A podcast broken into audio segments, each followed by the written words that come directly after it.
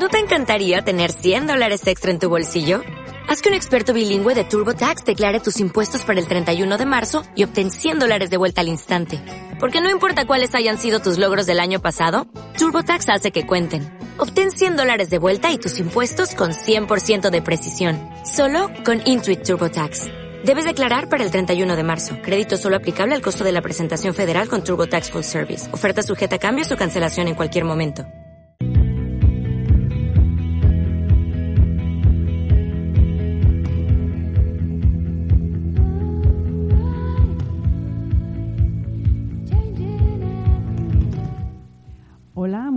Tardes. Aquí estamos una, una tarde más, un lunes más, un lunes más, desde Coaching en la Onda. Como sabéis, el, programa que venimos haciendo desde hace unos meses, eh, bueno, pues un poquito con, con la intención eh, y con todo nuestro cariño para, bueno, para la difusión eh, de lo que es el coaching, de lo que es su esencia y, por supuesto, con un enfoque integral.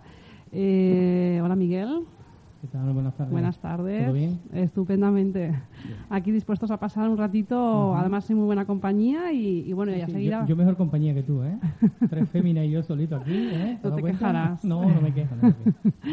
Bueno, como sabéis, este mes lo estamos dedicando a- a- al mundo de las emociones y a, y a su gestión. Y, y bueno, pues eh, hoy vamos a dedicarlo un poquito pues a, a cerrar, a hacer resumen y a, y a compartir nuevas experiencias sobre qué es esto de las emociones, eh, cuánto de importante es y, bueno, y un poquito también aportar alguna herramienta, alguna estrategia que, que nos ayude a, a gestionar ¿no? y, a, trabajarlo. Como sabéis también, y os recuerdo, eh, si alguien, bueno, pues alguno de, vosotros que nos estáis escuchando queréis entrar en directo y plantearnos alguna cosita, tenéis un teléfono que atendemos eh, directamente, el 959 271361 eh, y también, bueno, pues eh, si queréis seguirnos a ¿Cuál través es? ¿Cuál es? ¿Otra vez? 959 Ujú. 271361.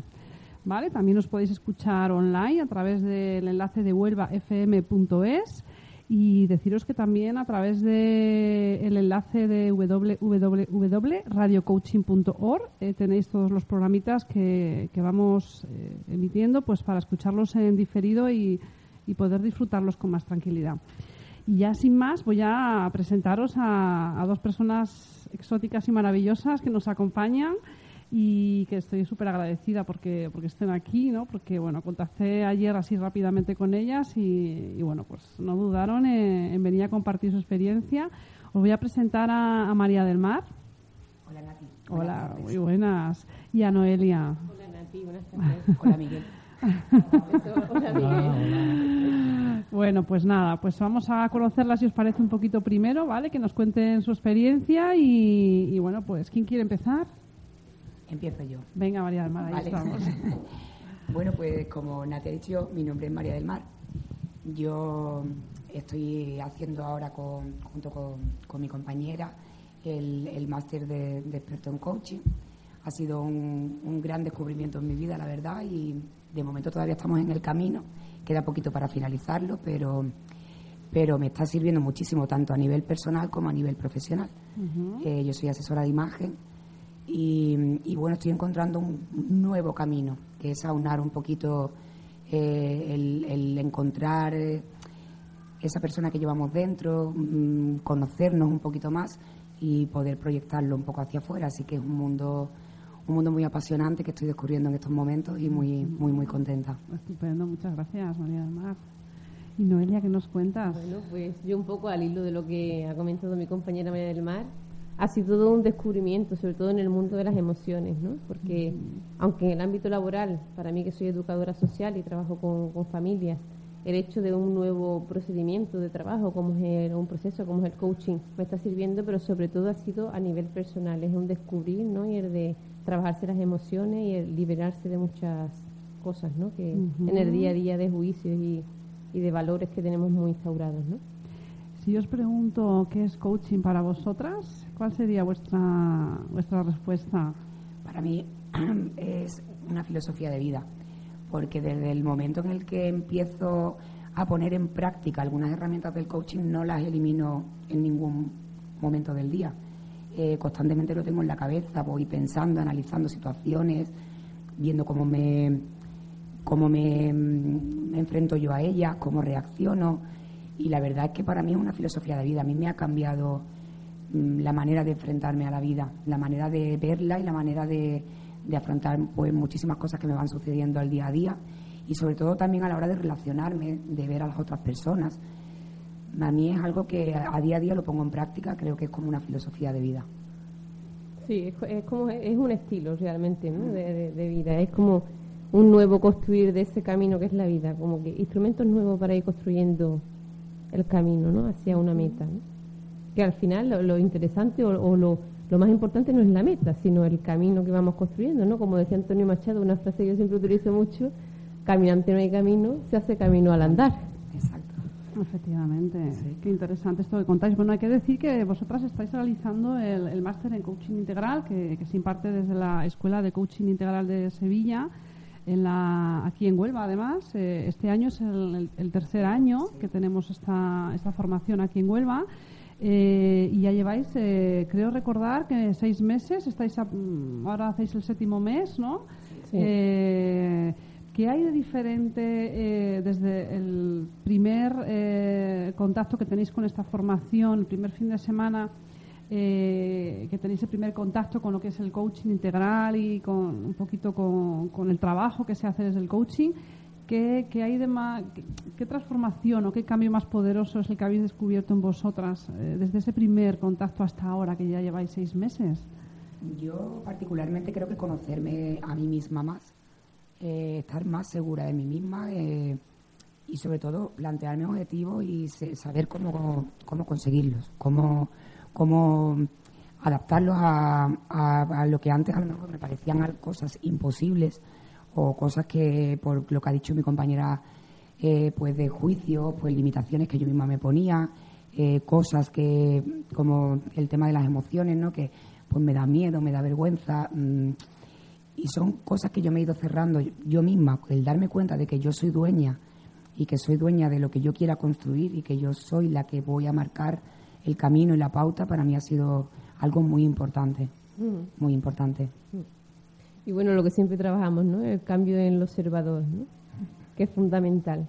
Explica, explica un poquito eso, porque quizás nosotros lo manejamos así, pero Sí, para bueno, que nos entienda todo el para que se entienda es como eso, ¿no? El, el hacer una nueva visión de ti misma también para ampliar la visión que tenemos de los demás, ¿no? Al final proyectamos pues mucho las emociones, nuestros miedos, ¿no? Nuestros propios juicios, lo- los aprendizajes que tenemos de nuestra familia, de nuestro contexto social y, nos dejamos llevar por esa imagen que difundimos para valorar también los comportamientos de los demás. Entonces yo creo que el primer paso está en analízate, conócete también y, y respétate también con, con muchas cosas que querrás cambiar pero que también te servirán ¿no? para irlas reciclando. Que no todas las cosas hay que, de- hay que de- quitarlas de tu camino, ¿no? sino que te van sirviendo para irlas, irlas modificando. Me parece muy importante lo que tú comentas del respetarte a ti mismo, porque hay muchísimas veces de que de una manera inconsciente eh, lo, que- lo, lo que yo comentaba, esas limitaciones que nos ponemos, esos bloqueos, al fin y al cabo mm, nos dejamos de respetar. Yo, mm, si antes, por ejemplo, me estaba en una época en la que sentía tristeza o pena, me parecía mal. Me, me autocastigaba a mí misma ¿no? en ese aspecto. Ahora me respeto, ¿no? Eh, existen distintas emociones, existen distintas maneras de, de ver las cosas, todo es respetable, todo se, se puede llevar de una manera, me parece muy importante también eso, yo algo que también he descubierto. Sí, además, eh, aquí hemos hablado ya, el, el programa de, de- de hace una semanita hablábamos sobre las emociones como, por ejemplo, el, el enfado y el, y el miedo, ¿no? Y explicábamos, con- junto con Pilar, comentábamos que hay ciertas emociones, especialmente las que son desapacibles y nos, hacen, nos generan malestar, que de alguna manera la tendencia es a enfrentarlas, ¿no? Eh, a justificarlas, a evadirse de ellas, a pelearse con, A con la con emoción. ellas. Y al final gastamos un montón de energía en esa lucha eh, cuando quizás desde la gestión de las emociones el trabajo es justamente todo lo contrario. Es decir, no podemos eh, evitar que las emociones estén, las emociones se generan, no es una cuestión de decisión nuestra. eh, pero sí tenemos responsabilidad y, y- y somos ahí tenemos el, el espacio para así decidir qué hacer con ellas, ¿no? Y, y cada emoción merece su, su espacio, Su ¿no? espacio y su respeto, y también te lo tienes que permitir de vez en cuando. Efectivamente. el enfadarte o el sentir miedo o el todas esas cosas también hay Efectivamente. que permitirse tenerlas. Y, y sobre todo has dado también la clave con la responsabilidad. Hay que ser responsable Sí, también de las emociones, también de los comportamientos ¿no? que te llevan a esas emociones. Claro, claro, porque muchas veces, oye, eh, desde mi visión, ¿no? Eh, desde el momento en que uno siente malestar, cómo se permite quizás el, como gestiona mal, al gestionar mal ese malestar, se permite el, el herir a los demás, A los demás, ¿no? Es decir, pues es que estoy enfadado, bueno, pues es que estés enfadado, lo que tienes que hacer es ver cómo gestionas eso para gestionarlo sin que perjudique o repercuta negativamente en los demás, demás. ¿verdad? Y, La ira es muy poderosa. la, i- la ira es muy poderosa, ¿no? Eh, si, si nos peleamos con ella, ¿no? Exacto. ¿no? Que decíamos también que la ira, el enfado busca a la diana, ¿no? Que al final somos Siempre un poco busca como... una diana y además parece como es la manera de, de- que tú piensas que es la de enfrentarte, ¿no? Eh, de controlar, es buscar a alguien para clavarle la... O, clava- Claro. o clavártela, O a ti clavártela misma. a ti misma, Claro, que sí. también pasa a veces. Efectivamente. Oye, y, y viendo un poquito ya la relación de, de vuestra experiencia con el coaching integral en, en vuestras facetas más profesionales, María del Mar, me ha gustado mucho haber estado asesora de, de imagen y coaching. Explícame Y Cómo, cómo casa esto, ¿no? Pues esto casa porque, eh, bueno, para mí ha sido un descubrimiento porque cuando yo he trabajado con gente, normalmente la persona viene buscando o un cambio de imagen o mejorarla o reforzarla. Eh, en este último tiempo sí ha habido eh, muchas personas que han buscado encontrar su imagen por el tema laboral. El tema de, pues, eh, no encuentro trabajo o tengo que acceder al mercado laboral y no sé qué ponerme, que es la frase que todo el mundo tiene en la cabeza. Pero eh, yo llego un poco más allá, porque el vestirse, al fin y al cabo, siempre puedes llegar a ser fácil. Es el, el proyectar eh, lo que nosotros realmente somos a través de, la, de, la, de, la de, la- de las prendas de vestir. Eh, normalmente siempre desde la historia, si pensamos desde la historia, eh, siempre se ha diferenciado la gente por la, por la forma de vestir, ¿no? Los sacerdotes llevan una determinada ropa, los, cada persona, dependiendo de cuál era su profesión, ya su ropa lo identificaba de esa manera. Eh, yo quiero conseguir que la persona encuentre realmente su esencia y que la, la- la vestimenta sea una herramienta a poder usar para proyectar lo que ellos son en su interior. Muchas veces yo he detectado con, con personas con las que he trabajado que nunca se ven bien porque, porque no se ven bien interiormente. Da igual lo que me ponga, da exactamente igual que el traje sea de firma o, o sea lo que, o lo que me gusta en ese momento, pero siempre llego al punto en el que me sigo viendo mal. Entonces, mm, creo que hay primero un proceso de coaching, qué interesante. eh, un pequeño proceso de coaching y luego unos objetivos a lo mejor de vestuario. Vale. Y por esa línea estamos empezando a trabajar un poquito y, y va, va, va teniendo sus va fluyendo, ¿no? va Oye, qué interesante esto que cuentas. eh, y te pregunto, María del Mar, ¿eh? Sin, además desde el desconocimiento de tu área de trabajo, eh, tratar de disimular o tratar de, mm, de esconder esto que tú dices a través de la imagen externa, es decir, ¿no? Eh, personas que a través de, de- de esa imagen que quieren dar, a través de la, la forma de vestir, de la forma de mostrarse, y tratar de, y mostrar lo ideal y la- luego en el fondo que aparezcan las carencias, ¿no? A eso es a lo que yo realmente llego. Eh, he trabajado con personas que han venido buscando una determinada imagen imitada, por decirlo de alguna manera, pues eh, me encanta cómo viste Sara Carbonero, me encanta cómo viste eh, y al fin y al cabo la gente tiende a imitar a otras personas. Y yo creo que siempre que se vaya a imitar a otra persona al final siempre volvemos a la misma a la misma situación inicial que teníamos en un momento. No sé no sé qué ponerme porque no me identifico. Yo creo eh, aunque soy asesora de imagen yo creo mm, trabajo más la imagen la imagen de la persona. Y la imagen de la persona al final es lo que tú eres es tu esencia tu estilo la gente pregunta muchas veces yo quiero definir mi estilo tu- quién eres tú qué quieres enseñar a los demás. O sea, qué, qué parte de ti es la que, la que se va a proyectar.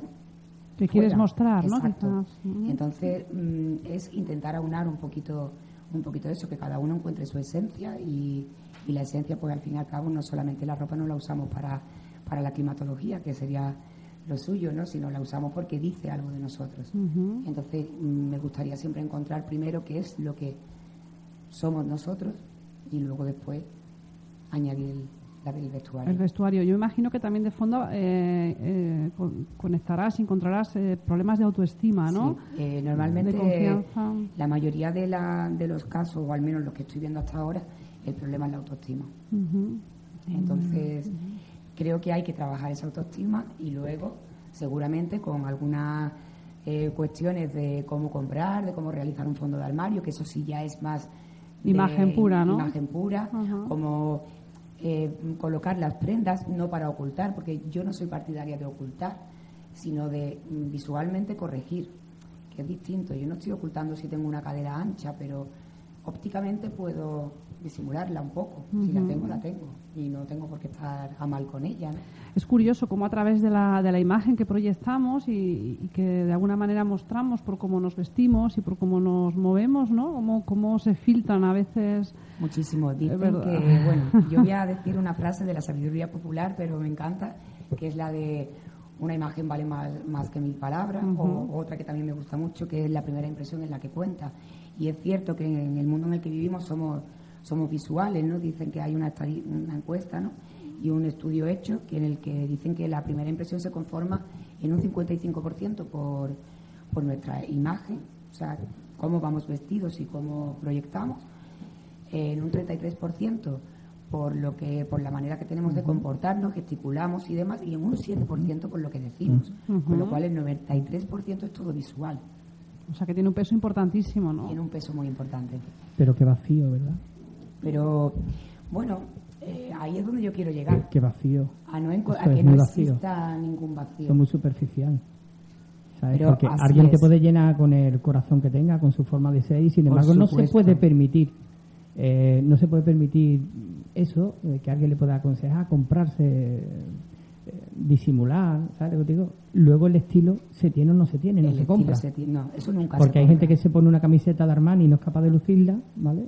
Y hay gente que se compra una camiseta básica en el mercadillo y dice, joder, qué estilo tiene. macho". Exacto, eso es lo que yo siempre pienso, el estilo. Cuando yo trabajo con gente y, y hablan, lo, la, la duda suya muchas veces es que yo quiero definir mi estilo. Esa es una palabra que se usa mucho, definir el estilo. Yo creo que todo el mundo tiene su estilo ya innato. El caso es encontrarlo. Y encontrar para mí, para mí un asesoramiento de imagen llega a terminar a que la persona se sienta a gusto consigo mismo. Cuando una persona está a gusto consigo mismo, mm, ya le puede gustar más la moda, la tendencia, pero siempre va a proyectar algo bueno.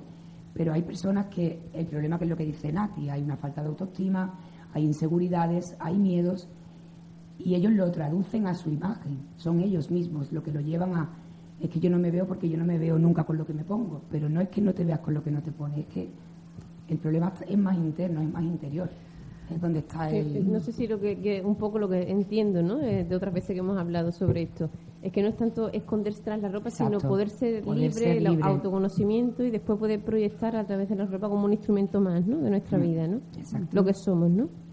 Además, eh, yo también pienso que cuando es, es cierto que, que muchas veces se pone eh, la imagen ideal que uno quiere proyectar y se buscan estereotipos externos, ¿no? Exacto. Y imágenes externas, Externas. que uno de alguna manera idolatra y, y, bueno, pues el parecerme a A. un es- X eh, personaje o a X persona, pues de alguna manera eh, para cada uno tiene una serie de connotaciones del juicio que yo me he hecho de esa persona. Exacto. Probablemente que tiene una vida ideal o que tiene una serie de, de requisitos que a los cuales a mí me gustaría, ¿no? Exacto. Y quizás en el fondo, y también quizás sea desde ahí el aporte, tú me corriges si no es así, Mm. ¿eh? sería que desde el coaching también se plantea la, la- un nuevo escenario, y es decir, construye tu propia imagen desde tu propia Desde tu coherencia. propia coherencia, y desde el reforzar tú, tu propia persona y de alguna manera eh, mostrarte tal y como eres, porque te aceptas como tal y, Sí. y desde ahí, ¿no? Y encontrar también tu propia, y mostrar desde tu propia belleza, porque cuántas veces ponemos el énfasis a la hora de, de vestirnos, a la hora de relacionarnos, eh, en aquellos as- aspectos que nos faltan o que creemos que nos faltan y no en las, las virtudes, En las o, virtudes que tenemos. o en la belleza que, que, puede- la que belleza que tenemos. todo el mundo tiene. Es que Efectivamente. es así. Es así. ¿Tú estás de acuerdo con eso? Sí. He tiene belleza.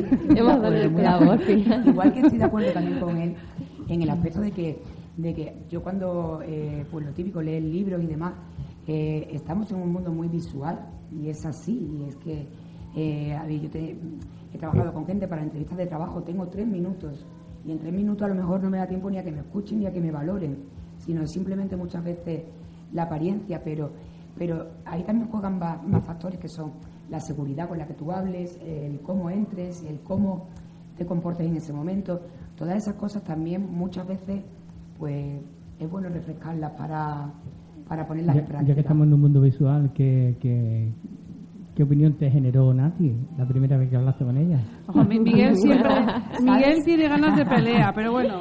¿Sabes una cosa? María del Mar, escucha, respóndele con total sinceridad que yo estoy abierta al aprendizaje. Le voy a, le voy a, le voy a, contestar con toda, con toda sinceridad, pero sí que es verdad que algo que he aprendido es a no hacer juicios no lo suelo hacer, la verdad. Ni, Muy buena respuesta. no suelo hacer juicios. Pero no te has pringado mucho, ¿eh? No, pero vamos, la que tiene una belleza y una que la estancia por todos lados. O sea, no creo que... Transmite paz, ¿verdad? Transmite, transmite paz, sí. Bueno, ahí estamos. bueno, oye, me parece súper interesante. Además, yo creo que esa faceta que tú, mm, la que te dedicas, ¿no? Y en la que estás abriendo también ahí campo, ¿no? El, coaching más la, imagen, ¿no? y, además ir más allá de la imagen, ¿no? Un poquito más allá, y mirar un poquito más allá del espejo. Efectivamente. Muy interesante esto que has dicho, ¿no? A, lo que te ha preguntado Miguel, ¿no? Es decir, el, no, no hacernos juicios rápidos de las personas, ¿no? Porque eso sería lo ideal, la, la, verdad. Pero es cierto que no. ¿Qué sucede? Que sucede. Y que políticamente correcta contigo, Nati. Sí. Bueno, bueno, no esperaba menos. Porque quiere buena nota. es que no hemos terminado el curso todavía. No hemos terminado todavía. bueno. Ya luego, cuando termine, me vuelves a invitar otro día y hablamos largo y tendido. Sin ella, que tu opinión será otra. Vale, vale.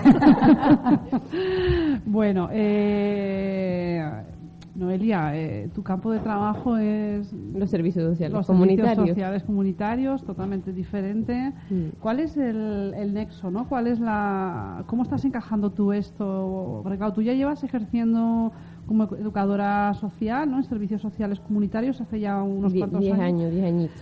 Y el coaching llega ahora a tu vida personal y profesional y cómo aterriza el coaching en, tu vida profesional. Pues fíjate, fue casual porque tenía ganas de seguir formándome, pero de algo algo diferente, porque quería reciclarme, porque ya sabemos que cuando llevamos tanto tiempo en un, en un tipo de trabajo, ahí llega un momento y trabajamos con personas, ¿no? Que, consideras que, que, tienes que irte nutriendo también. En el día a día te vas nutriendo de esas personas con las que trabajas, en muchas ocasiones más que, que una simple formación, pero necesitaba algo que me diera un impulso, sobre todo mm, para, mí, para algo que quería resolver conmigo misma, ¿no? Porque a veces cuando trabajas con personas, pues te proyectan esos sentimientos, esos miedos, ¿no?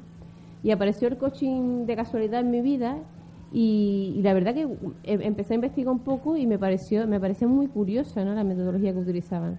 Y fue un poco así, la verdad que en un principio lo, lo, pensé como algo profesional, pero desde el primer día que llegué me di cuenta que era un renacer y que tenía que aprovechar toda la potencialidad. Estaba claro, bueno, yo tengo muy claro que mi filosofía de vida, tanto personal como profesional, es autoconocimiento para desarrollo personal. Esa es un poco la meta, ¿no? Para cualquier persona. Y eso es un poco lo que le ayudo en, mi día a día a cualquier persona con la que con la que puedo trabajar, ¿no? Con la que tengo la suerte de trabajar. ¿Con qué tipo de realidades trabajas, Noelia? Pues bueno, yo formo parte de un equipo de tratamiento familiar. Estamos, está compuesto por tres profesionales, un, psicólogo, en este caso una psicóloga, mi compañera, un, trabajador social y yo que soy la educadora social. Y trabajamos con familias con menores en riesgo, ¿vale? A través de un sistema de, servicios sociales comunitarios donde los casos nos llegan derivados desde la trabajadora social que todos conocemos de, entrada, que es la, del Servicio de Información y Orientación, o, casos en muchas ocasiones también del Servicio de Protección de Menores, ¿vale? Tanto para en riesgo como para reunificaciones, que son los casos más bonitos realmente, que es cuando ya se ha tomado una medida de protección y nosotros lo que intentamos es que la familia vuelva a empoderarse ¿no? y a adquirir esas habilidades que en su momento, por crisis puntuales, en la mayoría de las ocasiones, que todos podemos vernos en algún momento determinado puesto a esas situaciones, han tenido esas crisis, han provocado ¿no? que haya un desamparo en los menores y lo, nosotros lo que, que, queremos es que los menores vuelvan a su, a su núcleo familiar. Esos casos son los más bonitos, los más gratificantes un poquito el objetivo ¿no? también de, vuestra labor. Eh, un poco contando lo que estás contando, entiendo que, que, te ves diariamente con situaciones duras, con situaciones complicadas, ¿no? Muy duras. ¿Cómo mm, las herramientas del coaching, eh, cómo te, está resultando aplicarlas en, tu trabajo? ¿Te está siendo posible? Es decir, porque sí es cierto que eh, nosotros lo insistimos mucho en ello, ¿no? El coaching integral viene a sumar a, a otras disciplinas. Además, tú trabajas en un equipo multidisciplinar con, Mm. de la mano con otros profesionales. Y, y bueno, es- eh, cuando hablamos de coaching integral, hablamos de, pues eso, que viene a sumar, que viene a aportar nuevos escenarios, eh, maneras alternativas de hacer las cosas, eh, formas diferentes de intervenir en situaciones de conflicto. De todo esto a ti, ¿qué es lo que te está sirviendo, no? Y realmente en la práctica, ¿qué es lo que puedes estar trasladando? Nosotros, eh, nosotros tenemos un formato de psicoterapia en la mayoría de las ocasiones, aunque somos tres profesionales y después a nivel a, nivel individual trabajamos más también en nuestras áreas de intervención, ¿no? En mi caso el área más educativa, ¿no? Educación en hábitos saludables, etcétera. Pero sí es cierto que tenemos un formato eh, cuando trabajamos sesiones familiares de psicoterapia en la mayoría de las ocasiones, ¿no? Pero sí es cierto que eh, realmente eh, a mí el, el- el instrumento, como yo como yo percibo un instrumento en el coaching es para mm, en la visión, en la visión que yo yo aporto, aporto en, en sí en, en el problema, porque al final somos somos somos subjetivos. Y ¿Somos subjetivos, quieres decir? subjetivos. Sí. Eso quiere decir que en muchas ocasiones, aunque tú no quieras contaminarte de las emociones que te están proyectando, un Ajá. poco lo que al hilo de lo que decía antes, es inevitable. Y a mí el coaching lo que me está sirviendo realmente es para eso, para eliminar todos los juicios. Es inevitable que en muchas ocasiones cuando tú estás frente a situaciones familiares te resuenen en tu vida, en tu vida familiar, en tu vida personal, en tu vida social. Entonces, creo que el coaching a mí personalmente lo que me, lo, eh, lo que me facilita es eso, ¿no? A intentar ser un poco más neutra, más objetiva. Qué fría te vas a volver, ¿no? No. Es cierto. Yo siempre pongo un- el ejemplo del médico. Yo Sí, sí, siempre- es he que- es que pensado me he puesto en siempre. el- en- me he puesto en el lugar del médico. Y yo creo que el ser humano, al final te llevas en la mochila, aunque sea en el bolsillo del bote del agua, ¿vale? No donde mete siete mudas, te acabas llevando algo, sino es que, puf, no tiene sangre, tiene horchata. Y, y aunque por mucho que diga, y por muchos años que siga tra- que, que trabaje un profesional y que diga, sé desconectar y cuando salgo por la puerta mm, he dejado los problemas fuera, yo creo que al 100% eso no es cierto. A mí todavía no me pasa. Entonces, lo que sí he aprendido a que eso no perjudique al trabajo que hago con la, con la familia. Me parece súper interesante lo que estás diciendo. Yo mi, mi aportación personal en esto eh, quizás eh, ha sido y es mm, porque a pesar de los años de trabajar en intervención en las adicciones es eh, en la medida en que yo tengo gestionadas mis historias personales con mi familia, en mi casa, con mi historia, ¿no? Eh, soy más capaz de acompañar a, a otra persona a transformar su vida. Entonces quizás también es un poco desde ahí es el proceso de la coherencia, ¿no? Que Mm. yo para mí es como lo, lo vivo, ¿no? Exacto. Y yo no sé si, si profesionalmente será muy correcto o, o no, no lo sé tampoco, la verdad que me, me preocupa.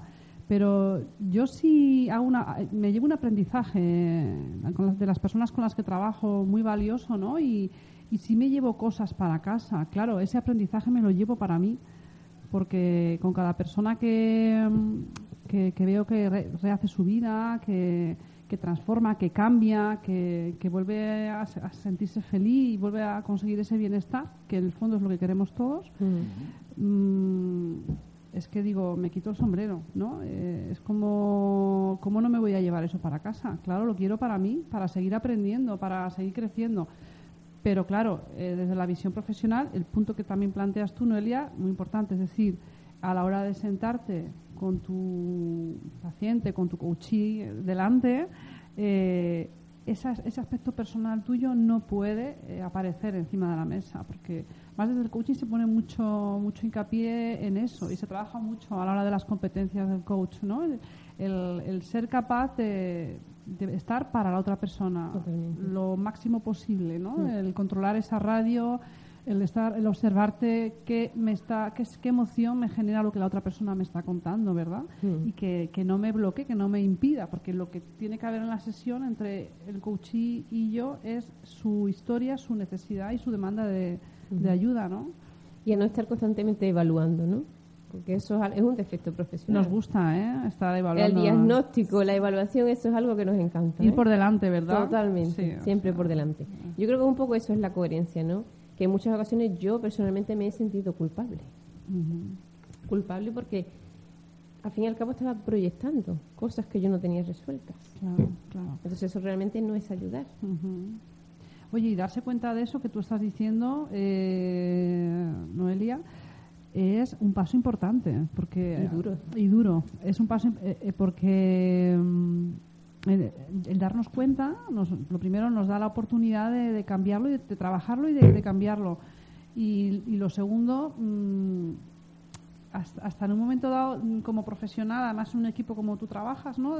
Con varios profesionales, reconocer eso, ¿no? Y poner eso encima de la mesa es un acto de valentía, porque parece que tenemos que ser súper súper buenos profesionales, tenemos que tener todo súper diagnosticado, súper claro, ¿no? Y, y no tiene por qué ser así. Nuestras emociones también están ahí, también juegan su papel y Sí, a veces mucho. Yo creo que en el mundo occidental hay un grave error, que por suerte ahora como se está desarrollando mucho el tema de la inteligencia emocional y eh, quiero también felicitar en el, en el sistema educativo, se está trabajando mucho a ese nivel. El- lo emocional era como débil, la debilidad, Sí, ¿no? se ha La duda. Y yo creo que imagen profesional es como su- supuestamente nosotros tenemos que controlar el ámbito de las emociones. Cuando tú tienes una fractura como esa o muestras esa debilidad es como da es un síntoma de desconfianza. Hmm. Y yo creo que es al contrario. Hmm. Yo creo que, que bueno que es la base real para tú. Si tú te saneas emocionalmente, puedes acompañar a cualquier persona en cualquier proceso. Efectivamente. Además, eh, yo ahí siempre recurro al ejemplo de los niños, ¿no? Es decir, que, que a la medida en que van madurando y van dejando de ser niños, eh, se van atando a esas creencias, a esos juicios, ¿no? Y llega un momento en que el adulto deja de llorar, deja de ser creativo, deja de, de- no de sentir, sino de, de permitirse expresar, ¿no? Y Sí. el otro día me planteaba mi hijo Rodrigo, tiene 15 años, que una situación que se le había dado y, a- y se había- lo había pasado muy mal por haber evitado llorar. Entonces le- yo le planteaba, ¿y qué hubiera pasado si, Si hubieras llorado? llorado? ¿no? Es decir, un poco... Lo que hablábamos antes, el permitírtelo también. Efectivamente, ¿no? ¿Por qué no te puedes permitir si te ha dolido, no? Pues, pues, Efectivamente. si te ha dolido, permítete llorar, también es respetable. Mm. A veces e- eso lleva un sufrimiento añadido, ¿no? El- Y sobre todo para el sexo masculino. Vale, porque las creencias eh, culturales están ahí Están también ahí. pisando fuerte, Son ¿verdad? fuertes, sí. Oye, os, os comparto con vosotras eh, un- una definición sobre inteligencia emocional de, que nos apunta Goleman Ujú. Y nos habla de la capacidad de una persona para manejar pues una serie de habilidades y actitudes que además habla de habilidades emocionales que incluye la conciencia de uno mismo, como por ejemplo la capacidad de, de identificar, de expresar y de controlar los sentimientos. Y además también habla de la habilidad de controlar los impulsos y, y de posponer, de aplazar la gratificación, así como la capacidad de, de manejar la tensión y la ansiedad. Es decir, este, este autor nos viene a decir que, bueno, pues que tampoco es tan importante el coeficiente intelectual de una persona a la hora de conseguir un bienestar, sino que centra el logro de ese bienestar en el manejo de estas habilidades, para que de alguna manera sean el pasaporte para conseguir el éxito en su vida y su felicidad. ¿no? ¿Qué, qué, qué os parece esto? Me parece mm, que yo creo que son más importantes el conocimiento de las habilidades que los conocimientos científ- o científicos o técnicos, por ejemplo, de muchas cosas. La habilidad para la vida, eh, la habilidad para vivir la vida, me parece la más importante y la que te puede llevar al bienestar. ¿no? Eh, me parece importante también lo que comenta al principio es el ser consciente. Yo creo que eso es lo fundamental. En el momento en el que una persona consigue ser consciente de ella misma, de, la vida que vive, del entorno, de, de- de lo que le rodea y, y tomar conciencia de todas las cosas, de que ella es puede decidir, puede conocerse, puede eh, optar ¿no? por, por, determinadas cosas, por ser consciente, eh, tomar conciencia de esas creencias de las que hablamos, de cómo te pueden eh, afectar el día siendo un adulto. Yo creo que ahí es donde está el, el punto, ¿no? El ser consciente. Cuando tú tomas conciencia sobre las cosas, es cuando hablabas tú antes, puedes analizarlas y pasar a la acción. Y la acción es tuya, es propia. Yo creo que ahí es donde está el mayor poder que a mí, por ejemplo, me ha podido dar el coaching. El ser consciente de que de que yo soy eh, lo que yo quiera y hago lo que yo quiero. No es que yo lo que, hago lo que yo quiera como, sino que es mi vida y yo soy dueña de mí y de mi igual de dueña que de responsable ¿no? de mis actos. ¿no? Pero... Decías una frase antes que a mí me ha parecido muy poderosa y que yo me la he apuntado. ¿eh? Decías antes, yo soy dueña de lo que quiero construir. Me ha gustado mucho esa frase. Es que ahí, a eso es a lo que voy cuando con la toma de conciencia, ¿no? cuando se toma la conciencia y te quitas de mochilas de tengo que ser, tengo que ir, es que aquí hay que comportarse, aquí hay que, dentro de evidentemente el orden donde vivimos, ¿no? porque pero cuando yo creo que es una herramienta súper poderosa, te das cuenta y dices, es que yo solamente tengo que querer las cosas y soy yo la que tengo que decidirlas. Yo creo que eso es lo más importante y en esa definición también se decía al principio, ¿no? Es tomar conciencia. Yo creo que eso es. Y, es bueno también hacer la diferenciación entre lo que soy y cómo me comporto, ¿no? Porque a veces lo que mostramos un poco hace una, los demás se hace una definición de, de cómo somos y realmente eso no es más que una proyección de, un momento determinado, ¿no? de cómo nos sentimos en un momento determinado. ¿no? Ahí aún yo de nuevo otra vez con el tema de la imagen, porque me viene, ¿no? Es muy distinto de cómo las personas me ven a mí a cómo me veo yo cuando me miro a un espejo. Mm. Entonces, eh, ¿cómo te ves tú cuando te miras al espejo? Si te ves mal, eh, hay algo en ti que tampoco está bien, es lo que te quiero decir, la diferencia que tú tienes que conseguir verte a ti, quién eres, mm, dónde estás, eh, cuáles son tus habilidades, cuáles son tus debilidades que están, todo el mundo las tenemos, incluso hasta los iconos, estos que nos montamos de ideales, ¿no? Debilidades, fortalezas, ¿no? El conocerse y saber, pues, con qué herramientas se, se va por la vida, ¿no? Mm. Y también una relación muy importante entre las emociones y la salud. Eh, y además, eh, en ese libro de inteligencia emocional hay una, una, una, parte donde el autor desarrolló mucho el, escuchar tu cuerpo, ¿no? el, cómo proyectamos también a través de nuestro cuerpo sin, las enfermedades psicosomáticas ¿no? que llamamos, ¿no? y que tampoco se escuchan. En, nuestro día a día cada vez más enfermedades de este tipo psicosomáticas provocadas por el estrés o en muchas ocasiones por emociones que no sabemos canalizar adecuadamente. ¿no? Y yo creo que, que, que ahí hay un hilo también en el que hay que explorar mucho más. Yo por eso me quiero centrar en, en el coaching para la salud. Ese, es mi objetivo, para, la salud emocional. Oye, además, bueno, eh, como sabéis, hemos tenido este, esta semana pasada en Sevilla, en la Universidad de Sevilla, el primer foro de coaching educativo eh, y se ha hablado mucho de, esto, ¿no? de la presencia, eh, bueno, de las emociones en, en, el contexto educativo. Además, tuvimos una mesa redonda súper interesante en la que participaron a partes iguales eh, docentes, padres y madres y estudiantes, ¿no? Y fue nos ilustró muchísimo a todas las personas que estuvimos allí, aparte que luego estuvo también Emilio, Emilio Carrillo y tal. Y, es cierto que ya hay iniciativas eh, que, empiezan a apostar por la inteligencia y gestión de las emociones dentro de, las aulas, ¿no? Sí. Yo ahora mismo no lo sé poner en pie, pero he leído esta mañana que hay, ya hay alguna comunidad que ha... Es que ha salido la noticia hoy que ha integrado dentro de sus materias transversales la inteligencia emocional. Me parece eh, súper importante. Mm. algo, eh, aquí en Huelva en concreto hay algunos colegios que están empezando a interesarse, cosa que yo también madre de, niña pequeña, eh, pues me alegra bastante el hecho de no tener que ir a buscar ese recurso que yo he tenido que ir a buscarlo fuera. Yo he querido que mi hija tuviera algún acercamiento en ese aspecto eh, según tengo entendido, creo que desde, desde que entran en infantil hasta los seis años es el momento. Y todo aquel que tenga hijos en, en esa edad se da cuenta de lo difícil que es para ellos gestionar la vergüenza, la, el, enfado, ¿no? Entonces son cosas que no las podemos pasar por alto. Eh, yo creo que he escuchado ¿no? de varios colegios que están empezando a interesarse, a hacer charlas, por lo menos en el de mi hija un par de charlas se han hecho, con lo cual algo parece que se está... En la comarca donde yo trabajo, que es la cuenca minera de la provincia, hay muchos centros ya que están integrando no solo en las aulas, sino formación al profesorado, que es el punto de partida. Exacto. Que, el profesorado ya tenga, esté sensibilizado con ese tipo de aspectos, ¿no? Para trabajarlos en el ámbito educativo.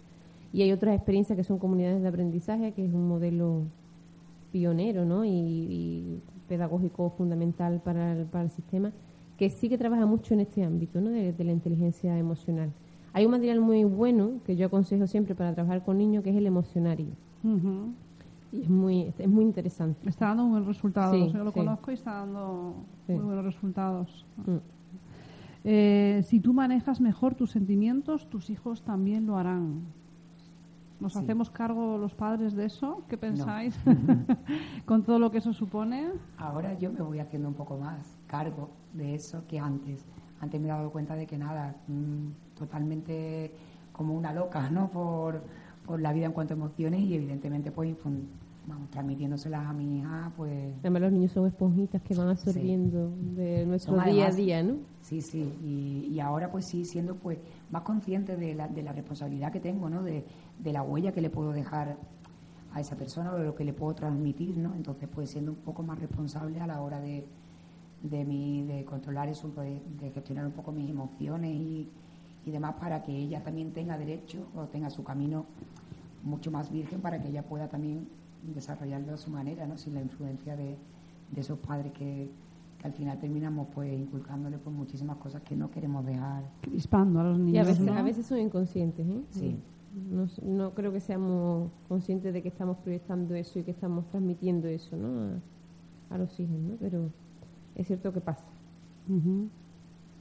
Oye, os voy a leer un, bueno, como sabéis, eh, Humberto Varas Bofil, que es el fundador eh, de, de la Escuela de Coaching Integral, eh, es también el, el creador de un método, que es el método Emo Coaching, Ujú. que es sobre inteligencia y gestión emocional. Y, y bueno, pues él define un poco lo que es la emoción de la siguiente manera. La voy a compartir con vosotros, ¿vale? Sí. Nos- Humberto nos dice que una, emoci- una emoción es un suceso que nos ocurre en nuestro interior, que ocurre a cada instante en nosotros y que influye en nuestras relaciones con uno mismo, personales y profesionales. También nos dice que sin el aprendizaje y la observación, las emociones se relacionan con nuestros pensamientos, en nuestras acciones, en nuestra manera de observar, de pensar y con nuestro cuerpo, y que lógicamente están directamente relacionadas con el resultado que obtenemos y la realidad que aparece. La inteligencia emocional significa identificar las emociones de una manera directa e intuitiva, también visualmente, y se nos abre un nuevo mundo de aprendizaje y de relación, la oportunidad de comenzar a gestionarlas para vivir la realidad emocional y mental tal y como la queremos. No se puede hacer una definición mejor. ¿Verdad? Es, es un poquito larga, pero a mí es que... No es larga, pero todo me- lo que dice... Porque Humberto es grande, ya lo sabemos. ¿Qué, qué os sugiere este parrafito? ¿Qué os sugiere? Bueno, yo creo que es un poco en la conclusión de todo lo que estábamos hablando aquí, ¿no?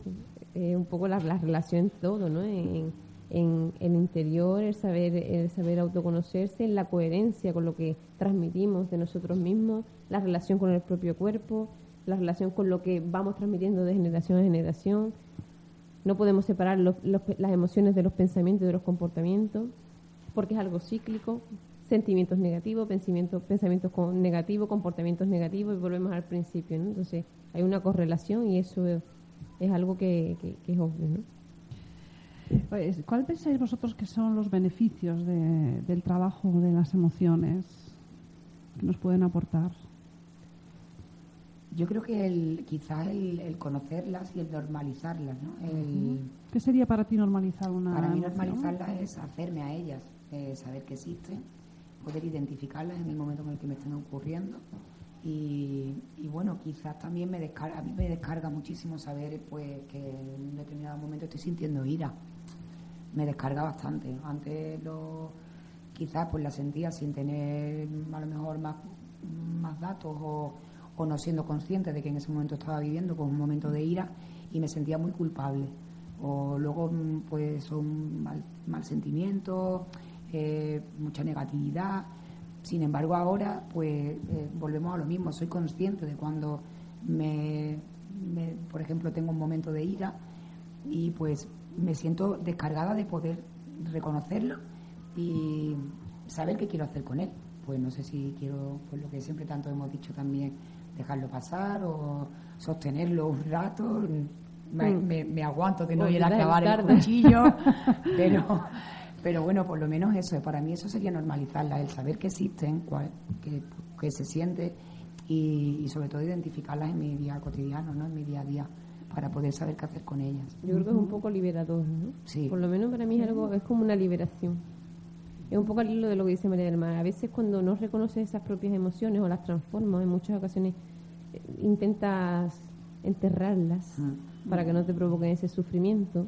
Te ¿no? sientes fatal. Te sientes fatal, te sientes culpable y entras en ese bucle donde también buscas el culpable en los demás. Sí. ¿no? Vale, sí. Y vas buscando ese, la, la diana, la diana. la ¿no? diana, ¿no? Y luego también es cierto que hay comportamientos asociados de una mala gestión eh, emocional, ¿no? Sí. Eh, que lógicamente repercuten ne- de forma negativa en nuestras relaciones, ¿no? A nivel social, a nivel Hombre, familiar. yo creo que cuando no te haces cargo de que esas emociones son tuyas y tú eres el que El responsable. el responsable, eh, lo que dice Noelia, busca el culpable siempre está fuera de ti. Buscas a todas las personas de alrededor y, y ya esas son las peores y, y yo no tengo la culpa de nada, pero todo mi entorno es el que me y yo con entonces ahí entras en el círculo vicioso del que hablábamos y, y es imposible casi salir a veces. Eh, cuando hablamos de tomar conciencia, porque lo mencionamos mucho, ¿no? Muchísimo. Eh, Yo desde luego muchísimo. Claro, pero no sé yo, la- las personas que nos escuchan, mm, eh, cómo, cómo lo recibirán, ¿no? Pero quizás por, por matizarlo, ¿no? Y por aclararlo un poquito, ¿no? Cuando hablamos de tomar conciencia, hablamos quizás de, de- de detectar nuestros propios deseos, nuestras propias motivaciones, los modos de reaccionar que tenemos ante situaciones diversas en la vida, tanto a nivel familiar como a nivel social, los propios valores, ¿no? Eh, los propios roles que ejercemos en nuestra vida, ¿no? Como, como padre, como madre, como esposo, como hijo y el lugar que ocupamos también, ¿no? Y, y- y- y con todos esos momentos detectar cuáles son los- esos sentimientos que, que en el día a día percibimos y sentimos, ¿no? Y tanto los momentos felices como los momentos de, de conflicto y preocupación, ¿no? Quizás hablamos de ahí y que a través de esa toma de conciencia, pues mm, se nos plantea la posibilidad de, de transformar y de cambiar eh, la convivencia que tenemos y la relación que tenemos con, con- con esos Con esos- sentimientos, ¿verdad? Sí. Ujú. ¿Estáis de acuerdo con eso, Estoy no? de Sí. acuerdo, Nati, con eso. Oye, y conocer nuestras debilidades as- eh, con respecto a, a- a las emociones, eh, importante, ¿verdad? Que- Yo, yo creo que es el paso más importante. ver- y más valiente, ¿no? Porque Es más valiente, desde luego, porque vuelvo otra vez a lo mismo. Siempre eh, queremos, mm, tendemos a engañarnos a nosotros mismos, ¿no? También, eh, pues, cosas que tú tienes en tu interior, pues, vuelvo a lo mismo, es tomar conciencia de uno mismo, saber que incluso lo bueno que tengo, las habilidades que puedo tener y las cosas que más me pueden doler, mm, ser consciente de que eso también está y oye, eh, como también decimos muchísimas veces, darle la bienvenida y aceptarlo, forma parte de mí Y despedirlo a veces. y a veces despedirlo, que es lo que dice Cuando Nati, se pueda. poder tomar también acción sobre la, sobre las cosas. sí, Tú, porque a tú- veces tú puedes despedirlo, pero no te quedas tú. Sí, pero bueno, a veces vivimos aferrados eh, y a mí me ha pasado con alguna situación también con, con mi familia. Eh, vives aferrado a situaciones que, que te han marcado, ¿no? Y, y a la emoción que esa situación te, te- te ha generado, ¿no? Estaba aquí leyendo ahora mientras lo escuchaba un trocito de, de- de este texto de Goleman que dice en ocasiones experiencias del pasado o de nuestra propia infancia y adolescencia se hacen presentes en el momento de educar y de guiar a los hijos. Y yo añadiría, y de nuestro propio camino y nuestra propia Sí. forma de vivir la vida. Entonces, eh, desde el coaching también se plantea que, por eso insistimos mucho que nos trabaja con el pasado. Decir, oye, del pasado, ¿qué hay de aprendizaje? ¿Qué traes de aprendizaje de tu pasado? Y que te pueda mm, servir ahora para coger impulso en tu presente y, y conseguir lo que te propongas, ¿no? Pero sí es cierto que esto se produce, ¿no? Y que a veces, pues, vivimos desde el pasado, desde ese rastro, esa huella de esas emociones que están ahí sin gestionar y, y bueno, y a veces es necesario, como tú también decías, ¿no? Ese duelo, ese Sí. cerrar, ese también decir, bueno, pues ahora aquí estoy y yo aquí, ahora, en este momento de mi vida, tengo decisión y capacidad de decidir qué es lo que quiero y no quiero y qué es lo que me viene bien y qué es lo que no me viene. es que a veces para seguir construyendo ese camino de presente y de futuro es importante Pero- cicatrizar ¿no? Ujú. heridas del pasado. ¿no? Puedes elegir mal también. ¿eh? Bueno, pero es una decisión. A- A veces, a Porque veces tú, Miguel, si no te es... obcecas con, con, con un camino y no, no, es que quiero eso y todo el mundo te va a caer, está al precipicio. ¿Sabes te vas a una- caer. No, no, es que quiero eso. Una cosa, Miguel, a veces mm, no es tan... Tú sabes que a mí me gusta poner las chinitas en el zapato. Yo lo sé, yo lo sé, pero bueno, por eso a mí ya no me molesta. ah, ya, o sea que te, Chinita. te Ay, llegó- ya te no me molesta. molestar, ¿eh? Pero, Te te molestar, Miguel, vamos a tener que hacer contigo un proceso de coaching. Pero es- él lo lleva pidiendo, lo que pasa que Pilar y yo no hemos... Digo, es que aquí nos dan las 10 de la noche. Hay que hacer un programa de coaching aquí, en directo. Ya te hemos Podría, dicho que sí, que, que cuando quieras montamos aquí una sesión. No es cuando yo quiera. O sea, El, el tema es... tú date cuenta que nosotros, en la programación del lunes acaba con vosotros. Ujú. ¿Vale o no? Porque no O sea, que, que podemos acabar a las 10 de la Yo noche. estoy empadronado aquí. Miguel, por, por reconducir un poco y, y a- a comentar lo que estábamos diciendo, el, a veces no es tan no es tan importante el que la decisión que tomes aquí y ahora mismo sea la idónea, la, la acertada, porque al final el asumir el protagonismo y la responsabilidad de tomar decisiones conlleva un riesgo. A veces no es tan importante eso, sino como el hecho de tomar, De esa, tomar esa decisión, decir, ahora soy yo el protagonista, ahora yo asumo esa responsabilidad y yo decido. Y además, bueno, pues si no es la, no, ah, con la experiencia me doy cuenta que no fue equivocada, pues de eso también hay, Hay un aprendizaje. aprendizaje. Mm. Entonces, mm, pero cuántas veces, eh, y yo lo veo en, en las sesiones, eh, te encuentras con personas que viven Que vienen guiados toda su vida. efectivamente o que, vi- o que vienen mm, Eligiendo lo siendo víctimas de las circunstancias, ¿no? Y Eligiendo lo correcto siempre, pero ¿qué es lo correcto? no, no se trata de que es lo correcto, Por sino eso se digo, trata de- eligiendo lo que entiende como lo correcto. Viene guiado, eligiendo casi Como lo que la correcto, persona pero, cree que es lo persona. correcto. pero no se sabe. Pero Miguel, lo importante no es la meta, es el camino. Eso es así, eso es así, ¿no? Y, y- y quizás eh, también por la, la experiencia que tenemos con, con el coaching, y ya me decís a ver si os parece, ¿no? Pero el verdadero cambio y la verdadera transformación es cuando uno decide esto lo vivo yo para mí y luego veremos a ver qué hago con ello hacia los ello. demás, ¿no? Y es cuando dices tú, mm, vale, hay otras formas de vivir esto que estoy viviendo y que además no va a suponer un tanto sufrimiento como igual me estaba suponiendo, ¿no? Exacto. Entonces, desde ahí y aparecen elementos como hoy he tenido una sesión que, que- que vengo de ella ahora, ¿no? En, en la que, el, por ejemplo, eh, totalmente desde una sesión de emo- de- de- desde las emociones y el, la reconciliación con el padre, el perdón, la aceptación, la tolerancia y el, el- el Sí. hablar desde ahí eh, aparecen, es decir. eh, cuánto de importante es, Es muy que se podamos dar oportunidades, ¿no? ¿Qué os parece a Es, es vosotras? que a veces cuando tú te sientes víctima de una situación no puedes avanzar. No te puedes hacer responsable de tu, de tu camino. ¿no? Efectivamente, Mm. efectivamente. Yo creo que eso es otra cosa también bastante importante, el tema de entender el- cuando, hablo por ejemplo en mi caso, ¿no? Eh, tú- cuando tus padres eh, y tú les achacas a veces o tienes eh, cosas dentro, ¿no? De, mm, pues me han determinado tanto en la vida, cuando también tú te das cuenta de que ellos han sido, me encanta la frase, coherentes con su propia forma de vida, con su propia, con sus creencias, con sus juicios, como ellos han crecido y así evidentemente te lo han transmitido a ti. Yo creo que perdonan muchísimas cosas y se- te- te- que otra vez vuelves a soltar mochilas porque te das cuenta de que no es contra ti, que es que ese individualismo o protagonismo que a veces en el- la vida nos montamos. Creemos que todo viene en contra nuestra o todo es... No, no, o sea, tú eres el dueño de las cosas y, y nada viene en contra tuya, eres lo que tú vas a crear, lo que tú vas a generar, ¿no? Y y eso, te- eso provoca también que ahí en tu conciencia, en tu rol como hija, ¿no? te ayude a construir tu rol como tu madre. rol como madre, exacto. Efectivamente. El autoconocimiento como punto de partida, ¿no? Para, para todo esto, la- Sí. el darnos el espacio, ¿no? Y el darnos tiempo y, y el permiso, porque muchas veces no nos damos permiso. ¿no? Para, Por miedo. pa- ¿no? miedos, aparecen los miedos, ¿verdad? Los miedos siempre aparecen. Sí. ¿Y qué nos da tanto miedo? Porque cuando te vas a desnudar ante ti misma, en ese espejo, ¿no? Te das cuenta. No hay trampa te- ni cartón. Exactamente. Tengo que resolver muchas cosas. ¿Por Eh, dónde empiezo a tirar del hilo? Eso es, eso es. Me voy, me escondo. Eso es lo mejor.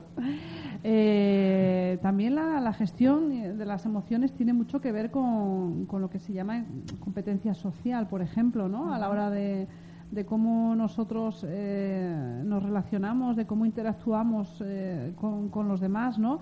Y no solo desde nuestro bienestar, sino como somos, cómo somos capaces de, de establecer esas relaciones y qué podemos aprender y qué podemos llevarnos también de los demás, ¿no? ¿Qué, ¿Qué, os resulta a vosotros esto? ¿A qué os resuena? La competencia social, desde las emociones. Bueno, yo creo que también es un punto de partida en el tema de la coherencia de los juicios, ¿no? Que todos tenemos un poco instaurados, ¿no? Con nosotros mismos. Y, y, y al final, pues eso, que la visión que tú tienes de los demás y de las relaciones interpersonales están también muy condicionadas por tus propias emociones y por tus vivencias y por, por cómo tú ves el mundo, ¿no? Yo creo que hay una relación importante, ¿no? Cuando tú eres consciente de, tu, de, tu, de tus limitaciones o de las cosas que tienes que ir fortaleciendo, ¿no? Pues vas a ser más justo también con los demás. Te vas a relacionar más desde esa justicia, ¿no? En la que le vas a permitir a esa persona también a veces equivocarte porque no lo estás valorando desde tu visión. Yo creo que en ese sentido somos un poco injustos ¿no? en nuestras propias relaciones, porque tendemos a comparar desde nuestro prisma, los comportamientos, desde nuestro observador, nuestro, los comportamientos y los sentimientos de los demás. ¿no? Cuando cada uno realmente, lo que eh, comentaba antes, es coherente con su con su crecimiento, con su, con su entorno, donde haya crecido, donde haya vivido, ¿no? Y sus actos, al fin y al cabo, son coherentes con su esencia o con su manera de... No somos tampoco nadie. Yo creo que también el hecho, por ejemplo, eso de las competencias de conocernos, de, gestionar nuestras emociones también, y lo que tú has dicho de respetarnos eh, a nosotros mismos, también nos hace respetar mucho más a los demás, ¿no? Totalmente. Eh, sobre todo lo que dice Noelia, pues no instaurar esos juicios Mm, que tenemos y que no podemos controlar a veces, ¿no? Y partir desde el punto de vista ese de respeto de, que la otra persona sigue siendo coherente. Yo no tengo por qué juzgar eh, ni valorar, evidentemente, el comportamiento de otra persona cuando no sé cuáles son las emociones que hay detrás de esa persona a lo largo de su vida, ¿no? Que al final y al cabo son las que condicionan. Pero es una lucha de día a día, ¿eh, compañera? Porque sí, pero tiende a salir, ¿eh? y te lo dice la guerrera. Y te lo dice la guerrera. Leona. Leona Coat. eh, aquí ya tenemos hasta apodos, o sea que... eh, en la medida en que también eh, uno es capaz de darse permisos, ¿no? Y que es capaz de reconocerse, también esa, esa capacidad se transforma en, ser más capaz de, adaptarse, de ser flexible, de ser tolerante con los demás, ¿verdad? Sí. Y eso es importante, ¿no? Muchas veces en, esa manera de relacionarnos, cómo proyectamos, ¿no? Eh, y cómo de alguna manera se filtra, ¿no? Es, esas carencias y esos problemas a nivel emocional que pueda haber, ¿no? Sí. Oye, una preguntita. Eh, también en el, máster que estáis haciendo, como hemos comentado antes, hay uno de los módulos que se dedica al trabajo de, emociones. Eh, ¿Qué podríais traer de, ese trabajo, de esa de ese fin de semana tan intenso que se vive? ¿Qué podríais traer aquí? Con Humberto. Sí, efectivamente. Grande, sí. Yo de ese fin de semana eh, bueno, aparte de que fue un fin de semana bastante completo y que las dinámicas fueron muy buenas, a mí me marcó mucho la dinámica de la ira. Eh, yo me vi muy reconocida en la ira. Eh, y pues a partir de, ese fin de semana trabajé mucho esa emoción. Es una de las que más quizás en mí, esto ya es una cosa personal y, particular y, bueno, pues la verdad es que me vi súper reconocida en eso que tantas veces hemos comentado, en el tema de la diana, en buscar mi descarga en las personas alrededor mía. Y bueno, pues lo he trabajado bastante y para mí ha sido un cambio bastante importante muy importante, sobre todo con las personas de mi entorno. ¿no? Mm. Yo no era consciente antes de, de, ese aspecto mío, por decirlo de alguna manera, de, de, cómo el enfado me llevaba a la ira eh, y me dejaba muchas veces dominar por ella. ¿no? Me siento súper contenta de, reconocerla, de meterme otra vez Y ahora ánimo, ahora ánimo con la ira. Ya no, ya no vas buscando dianas por ahí. y sobre todo porque eh, eh, utilizan técnicas de Humberto, Humberto es un experto en trabajar emociones y muchas técnicas corporales, ¿no? Yo creo que es como volver al niño que llevas dentro. La corporalidad. Y eso es muy, muy, muy importante para trabajar las emociones porque es como que eh, la emoción está como más asociada a eso, a lo innato, al mundo infantil, ¿no? Y yo creo que todos nos sentimos ese día como más niños y eso es muy poderoso para trabajar las emociones. ¿no? Y muy reconfortante, ¿no? Porque a quien no le gusta volverse a sentir niño, ¿no? Sí. Y es ah. necesario además. Y es necesario, ¿no? Y no pasa nada, ¿no? No somos peores adultos, ¿no? Por sentido. eh, entonces sí, es, es verdad, ¿no? Yo también recuerdo mucho ese, ese trabajo y, a mí personalmente, sobre todo lo que más me, me llamó la atención fue decir, oye, pues tenemos la posibilidad de, de, cambiar, la, emoción. si hay en, alguna, en algún momento lo que hay en mí, lo que siento en mí es enfado, yo aprender, ¿no? Que, ¿Cómo puedo, transformar ese enfado o cómo puedo darle su espacio y a continuación pasar a otra cosa? Y poner también límites, ¿no? Y, bueno, y al mismo tiempo mm, mm, me puedo permitir sentir eh, lo que sienta y, bueno, y, y, disfrutar de ello, ¿no? Y que cada emoción y cada sentimiento tiene su espacio, tiene su momento y, y es bueno para mí y además bueno para los demás, como estamos viendo, que eso surja, ¿no? Entonces, pues bueno, pues nada. Fluir para influir. Fluir, para influir. Fluir para influir, ¿no? Eh, bueno, pues, mm, ¿qué os parece si aquí entre las tres pensamos en, hacia, para las personas que nos están escuchando, se puedan llevar algún tipo de, herramienta o de truquito, así que podamos recomendarles eh, que tenga que ver con todo esto? ¿Qué una pauta, una pauta que queráis dar, quizás desde vuestra experiencia, desde lo que estáis aprendiendo en el curso, desde donde queráis, un poquito, ¿qué, qué se os ocurre? ¿Qué, que podéis dejar aquí de regalo encima de la mesa para todos nuestros oyentes? Así, yo sé que es un poquito. así, Hay mucha responsabilidad. ¿eh? yo sé que es un poquito así, a la limón, a la limón. Mira, hay una cosa muy simple, que es una cosa que yo personalmente voy a hablar desde mí, ¿no? Desde mi experiencia, no me permitía. No me permitía sufrir. Y yo creo que mm, para ir avanzando y construir un mundo emocional es importante tener identificadas todas las emociones y permitirte pasar por todas y cada una de ellas. Una vez que las reconoces y que te lo permites, después gestionarlas, transformarlas o quedarte con las que más te van a servir en tu día a día. Pero tienes que permitirte sentir todas las emociones. Todas las emociones son iguales de maravillosas, también las que parece que son negativas, ¿no? Porque cuando tú no eres consciente o no te permites el sufrimiento, ¿no? O la ira, o otras emociones que son negativas, te hacen mucho daño. Porque todo el mundo tiene que tener la capacidad de poder sostener esas emociones y no vivir en un mundo solo de alegría y, de emociones positivas. ¿no? Y a veces lo hacemos por, por eso, por miedo, ¿no? Por miedo. El miedo está detrás de ese tipo de cosas. A mí me ha servido mucho. Entonces yo creo que el sufrimiento, el sufrimiento desde la reparación, no sufrir por sufrir, sino para, repararnos. ¿no? Muy interesante, ¿no? El sufrimiento desde la reparación, no el sufrimiento gratuito para, para aumentar el sufrimiento. Y luego también nos planteas el, permitirnos vivir todas las emociones ¿no? y dar a cada una su, su espacio, Y, su momento. Muchas gracias, Noelia. Genial. Apuntamos, ¿eh? Apuntamos. ¿Y a ti se te ha ocurrido alguna, pues María del Mar, así que nos puedas improvisar? Además, bueno, pues venga, venga, sí, un poquito con el tuyo de imagen y tal. Ahí, danos algún consejito.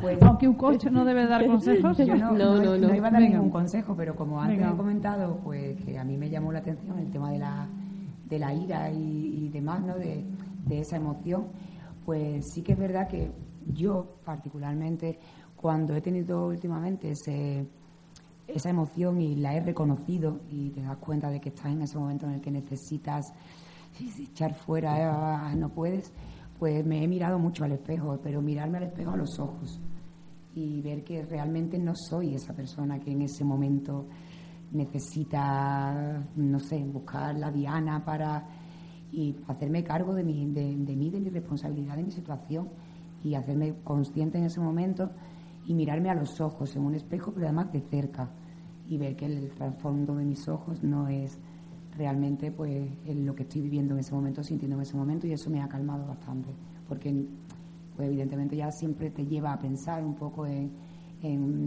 esto por qué me está pasando y por qué estoy así y todo se relativiza bastante. Entonces yo creo que mirarse a los ojos, pero no mirarse al espejo ya en imagen de hoy cómo tengo el pelo, sino mirarse a los ojos, mirarse a uno mismo. Todos los días un poquito también es algo que te hará conectar contigo mismo y con, y con cómo te sientes al fin y al cabo. Mirarse a los ojos para verse. Para verse. Para verse el interior, ¿no? De lo que Por intentar aunarlo un poquito con... Muy bien, muy bien, muy bien. Muchas gracias también. Muchas gracias. Pues mira, yo voy a aprovechar y os voy a comentar que, que en el mes de mayo, mm, por si a alguno de los, nuestros oyentes les puede, le puede interesar, desde la Escuela de Coaching Integral, pues eh, se van a poner en marcha tanto en Sevilla como en Huelva eh, un curso de inteligencia y gestión emocional eh, basado en el método Emo Coaching, que como os he comentado es Humberto el, el, y el creador de este método. ¿Vale? Entonces, bueno, pues deciros que empiezan el 10, eh, creo que es en Sevilla, y el 11 en Huelva que bueno para quienes podáis estar interesados pues, simplemente eh, podéis entrar a través de la, de la web eh, Escuela de Coaching Integral eh, de Sevilla y no vais a tener ningún problema y ahí vienen dais a, la pestañita y sin problema vais a tener todo tipo de información sobre estas formaciones simplemente deciros además por porque sepáis un poquito que bueno pues que este curso facilita un poquito la transformación a las personas que, llevan tiempo con las mismas situaciones y la misma manera de observar la realidad. También pues es bastante útil para profesionales que ayudan a otros a otras personas a otros coaches a psicólogos terapeutas eh, aprender una nueva manera de observar la relación integral entre todas las dimensiones de la persona y lógicamente desde la como sabéis desde el abordaje integral no que tiene en cuenta la parte mental emocional corporal lingüística y la, energía entonces bueno pues animaros a que lo consultéis, a que le echéis un vistacito, tiene muchísimo que ver con, con todo esto que estamos hablando y, bueno, pues, eh, bueno, sobre todo si además eh, somos padres, somos madres, profesores, educadores, eh, profesionales que trabajamos como, por ejemplo, Noelia, ¿no? En situaciones mm, de conflicto, pues va todo dirigido al mismo sitio, ¿no? A reconocernos, a crecer, a, a, ver un poquito cómo, cómo, vivimos esto de las emociones, ¿no? Y también durante estos programas hemos estado viendo lo, lo importante que es para ese bienestar, ¿no? Ese bienestar con letras mayúsculas, ¿no? Bueno, pues una cosita así para despediros, eh, algún mensajito que nos queráis dejar para ir cerrando. A, todas las personas que en este caso pues está este curso, eh, prueben, experimenten, nos animo a acudir, creo que que probar e intentar eh, todo lo que sea, al fin y al cabo, sumarnos a nosotros mismos, sumar algo, sumar un aprendizaje o, cualquier cosa siempre es positivo. Así que animo a todos los oyentes a que, a que formen parte de, ese curso. Seguro que, le, que, les va a encantar. Igual, y además que nos sentimos como en casa. ¿eh? Desde el minuto uno que entramos allí se creó un vínculo súper especial con el grupo y yo por lo menos me siento como en familia cuando llego allí. Es más, estoy deseando ya volver a veros a todos. y además le damos recuerdo a todos, ¿eh? Esperemos que nos hayan, que no hayan escuchado. Creo que nos están escuchando. Esperemos que sí. Bueno, un saludito para Pilar. ¿eh? hombre, para Pilar, Creo que Pilar también está escuchándonos desde los madriles. un beso muy fuerte a Pilar, que la echamos de menos, por supuesto. Eh, María del Mar, Noelia, ha sido todo un placer eh, compartir. para nosotros, De verdad, un lujo tenernos aquí. Además, eh, siento que habéis puesto muchísimo vuestro aquí hoy, desde vuestra experiencia personal. No es fácil hablar de emociones y además reconociendo el punto en el que estamos y yo os lo agradezco muchísimo. Así que encantada. por sumar, Gracias a ti. Bueno, gracias a nuestros oyentes también por estar ahí acompañándonos con nosotros y a Miguel por su trabajo también y nuestro su seguimiento y todo lo que nos facilita aquí. Y nada más, eh, encantada de haber compartido este ratito con ustedes. Un beso muy fuerte y nada, que sean muy felices. Un besito.